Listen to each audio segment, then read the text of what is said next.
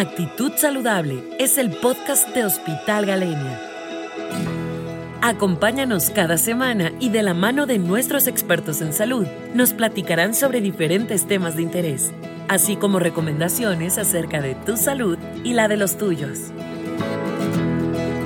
Esto es Actitud Saludable. Comenzamos.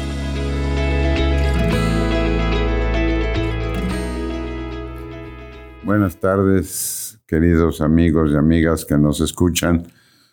Hoy quiero hablarles de un tema muy común, pero al mismo tiempo muy polémico. Le titulo Las hemorroides, las eternas culpables de todo. ¿Y por qué me refiero a esto? Porque yo que me dedico a la coloproctología, me doy cuenta cuando llegan los pacientes que el 95% de los pacientes llegan al consultorio y mencionan que tienen un problema de hemorroides. Siempre o casi siempre nos dicen, vengo doctor porque tengo un problema de hemorroides. Las hemorroides, todo el mundo las conoce, todo el mundo ha oído hablar de ellas, aunque es un tema un poco tabú, porque la gente no acostumbra públicamente a andar diciendo tengo hemorroides o comentar con amigos o familiares, tengo un problema de hemorroides, todavía es un tema un tanto cuanto tabú, lo que hace que la gente lo esconda.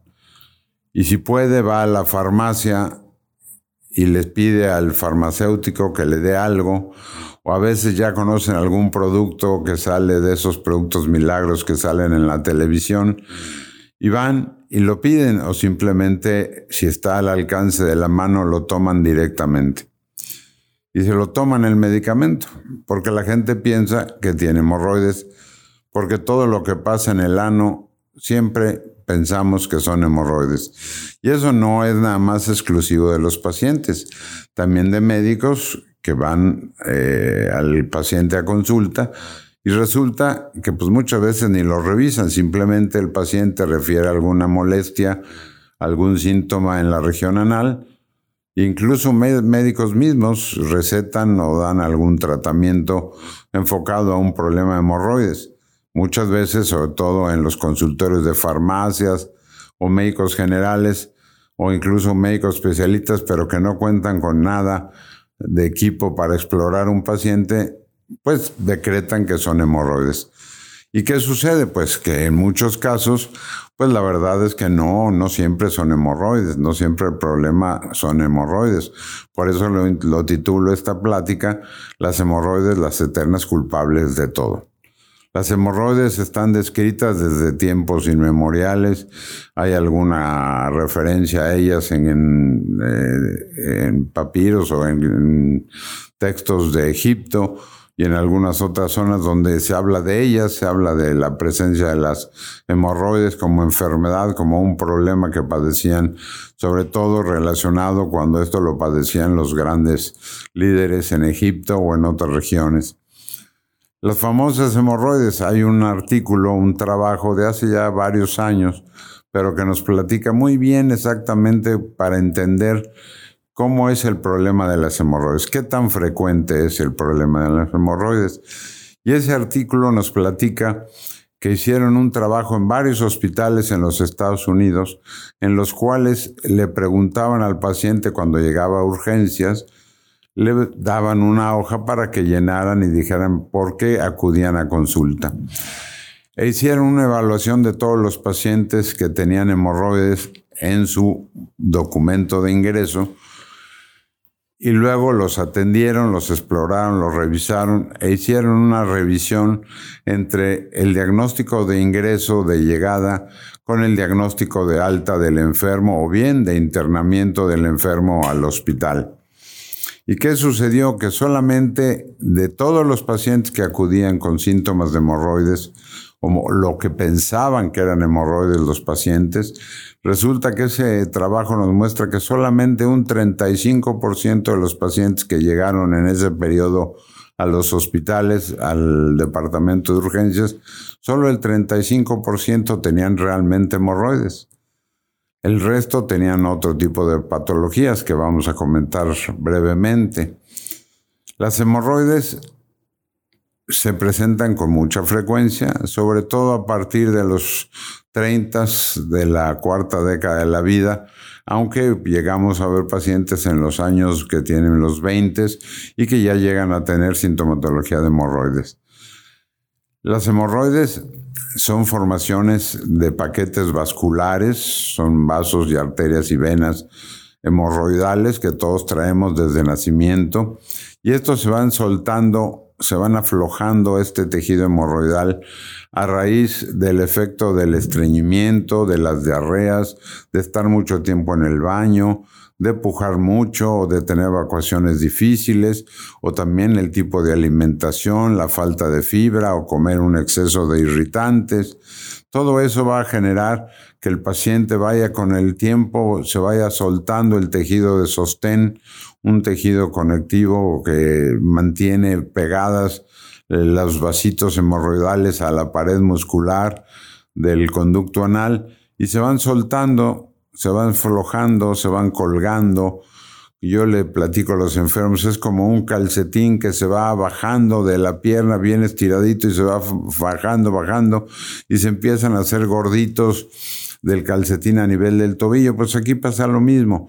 El tejido hemorroidal se va aflojando y se va colgando, se va haciendo abultadito, también generado por la hinchazón de los tejidos hemorroidales, que hace que la piel y los tejidos se estiren y ya después del tratamiento no regresen a una posición natural, a ser un tejido lisito, plano, liso, y entonces empiezan a formar los paquetes hemorroidarios o bultos hemorroidarios o colgajos hemorroidarios, diferentes formas de hablar de ellos.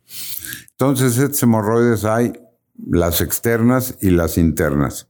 Las externas no tienen clasificación, aunque luego algunas gentes eh, acostumbran a decir eh, algún tipo de clasificación, pero realmente no hay.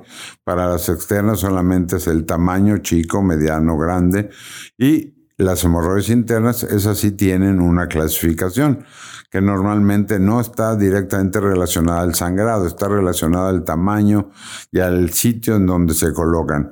Esto quiere decir, por ejemplo, las grado 1, que se mantienen fijas en el recto bajo, no protruyen, no prolapsan. Las grado 2 prolapsan a través de la línea mucocutánea llegan a exteriorizarse parcialmente y posteriormente se regresan solas después de la evacuación a su posición dentro del recto. La grado 3 son hemorroides internas que prolapsan y ya se quedan fijas afuera y hay que regresarlas a través de empujarlas con el dedo y eso hace que regresen a su posición dentro del recto.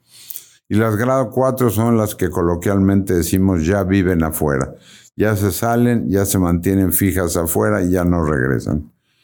Entonces tenemos estas hemorroides externas e internas. Las externas requieren diversos tipos de tratamiento. Básicamente contamos con el tratamiento médico, ¿sí? O bien con la cirugía.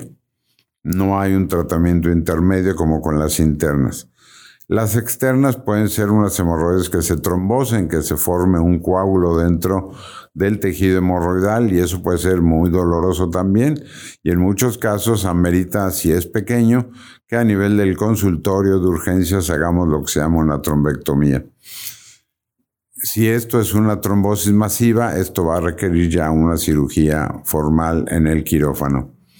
Las hemorroides internas esas que normalmente sus síntomas son sangrado, estas sí tienen tres alternativas de tratamiento. El tratamiento médico, con cremas, con medicamentos tomados, y existe el procedimiento intermedio, procedimiento de consultorio o de oficina, que es, consiste en la ligadura o la fotocoagulación de las hemorroides.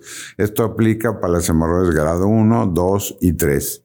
Ya en grado 4 eso ya requiere cirugía de manera definitiva, que es el tercer tratamiento que tenemos para las hemorroides internas. Los síntomas en general, tanto de unas como de otras, aunque las internas ya les mencioné que su síntoma principal es el sangrado, las hemorroides externas pueden doler, pueden arder, puede haber comezón, sensación de presencia de bultos, eh, ese, pueden llegar a sangrar cuando ese trombo que les mencionaba yo hace un orificio en la piel y sangra. Eh, son los síntomas que básicamente va a presentar el paciente. Y su tratamiento, tanto de unas como otras, como ya les mencionaba, puede ser un tratamiento médico con sustancias que son venotónicos, bioflavonoides, como podemos hablar de la diosmina esperidina, o bien podemos utilizar cremas que puede ser con eh, policresuleno o con lidocaína, hidrocortisona o con trivenócidos. Aquí el problema que tenemos es que eh, las cremas para esta región anal no están siendo eh, fácil localizarlas. Luego nos cuesta trabajo que el paciente las consiga, entonces hay que buscar cuál de ellas. Hay alguna otra crema que tiene otra combinación que se puede llegar a utilizar. Eh, es muy importante la dieta, que el paciente elimine todos los irritantes, alcohol, chile, picantes, condimentos. El paciente debe mejorar su ingesta de fibra, no en exceso para que no se laxe, porque es muy importante que el paciente mantenga un bolo fecal bien formado, bien consistente, porque así está hecho el ano para trabajar, pero es importante entonces revisar con el enfermo su dieta para que tenga una ingesta de fibra a base de fruta, de verduras, de cereales, de pan integral, cosas con fibra, galletas con fibra, en fin, y una buena ingesta de agua de líquidos, no tomando en cuenta refrescos, ni tampoco el café, ni tampoco tomamos en cuenta los jugos de bote, tiene que ser líquidos, eh, agua o bien té o también este, jugos naturales o jugos de frutas que nos permitan eh, mejorar la ingesta de líquidos y si toman jugos, pues que sea con la fibra, con el bagazo, para aportar a la fibra que requiere el bolo fecal. De esta manera es muy importante que el paciente eh, mejore su alimentación y podemos tanto para hemorroides internas como para hemorroides externas acompañarlas con los famosos baños de asiento calientitos, eh, si el paciente presenta una trombosis hemorroidal aguda, ese mismo día, el primer día o tal vez el segundo, se puede aplicar hielo pero ya los siguientes días vamos a utilizar el baño de asiento caliente que nos ayuda a descongestionar y a desinflamar aunado a los medicamentos, a las cremas que podemos utilizar y a la dieta que vamos a seguir. Y ya como les decía entonces, bueno, pues en caso que un extremo para las hemorroides se puede evaluar internas, podemos evaluar la posibilidad de tener el procedimiento de ligadura si se dispone en el consultorio y se tiene experiencia para hacerlo, porque bueno, no podemos dejar al paciente con dolor después de la aplicación. Por eso requiere un entrenamiento adecuado para el uso de las ligaduras. Si hay la fotocoagulación infrarroja disponible, se puede utilizar, pero no es común tener ese equipo a la mano. Entonces, cuando el médico lo tiene o el hospital dispone de él, se puede llegar a utilizar, sobre todo para las grado 1 y las grado 2. También hay que saberlo aplicar, hay que saber seguir la técnica, pero es de utilidad. Y en última instancia, bueno, pues tendremos que requerir la cirugía que la cirugía, como yo le comento a mis pacientes, normalmente debemos aplicarla en pacientes de acuerdo a su sintomatología, no tanto de acuerdo al tamaño. Hay pacientes que tienen hemorroides grandes, muy grandes, y que no tienen ninguna o casi ninguna sintomatología y por lo tanto pues el paciente nos va a decir no pues yo porque me quiero operar yo vengo por tal o cual otra cosa pero hay pacientes que sí ameritan la cirugía, sobre todo por los síntomas, la frecuencia, la constancia de los síntomas, el dolor, el ardor, el sangrado, la inflamación constante, una sensación difícil a la hora de la evacuación. Entonces, evaluando sobre todo la sintomatología más que el tamaño, tomamos la decisión de ofrecerle al paciente una cirugía, la cual puede ser de diferentes maneras, puede ser con pinzas o instrumentos de energía, puede ser con el bisturí normal, con el electrocauterio, y también se puede disponer del láser, que mucha gente pregunta por él, entonces siempre que sea posible trataremos de disponer del láser, aunque hay que recordar que el láser no hace milagros. El láser corta y coagula básicamente como sus principales funciones, muy similares a las que hacen la pinza de energía. Pero sí se puede hacer con el láser. Se ha visto que tiene un poco menos de dolor en su recuperación postoperatoria. Entonces, bueno, pues podemos utilizar el láser como parte del tratamiento quirúrgico, siempre y cuando se disponga en el hospital de láser para la cirugía anorrectal, que es un láser muy específico. Posteriormente a la cirugía, bueno, pues el paciente deberá llevar unos ciertos días de un poco de reposo en casa o de actividad moderada. Se puede bañar, se puede vestir, llevar a sus analgésicos, sus cremas posoperatorias, manejar una fibra probablemente eh, accesoria, además de la alimentación, para mantener un bolo fecal firme, bien formado, pero que no sea duro y le permita al paciente evacuar de una manera correcta. Y sus analgésicos, como ya mencionaba, y el paciente evolucionará favorablemente hay médicos que prefieren la técnica cerrada, que es hacer las resecciones y luego suturar, y otros que preferimos la técnica abierta, que dejamos que el paciente cicatrice por segunda intención, pero eso no impide que el paciente pueda, después de unos 7, 8 días posoperatorios, el paciente puede empezar a reactivarse a su vida normal de trabajo, exceptuando alguna cosa que implique mucho esfuerzo, eso que habría que tener todavía un poco de moderación en ello. Pero bueno, básicamente esto es, a eso llegamos.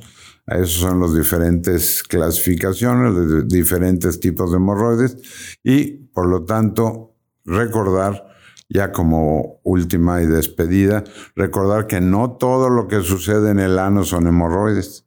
Puede haber fisuras, puede haber abscesos, puede haber algún tipo de tumor, alguna otra infección, una proctitis, en fin, hay diferentes problemas anales, prurito, etcétera, alteraciones de la piel que se pueden confundir con las hemorroides. Por eso les decía yo al principio, las hemorroides, las tristes culpables de todo. Por eso pienso hacer mi liga en defensa de las hemorroides. No todos son hemorroides.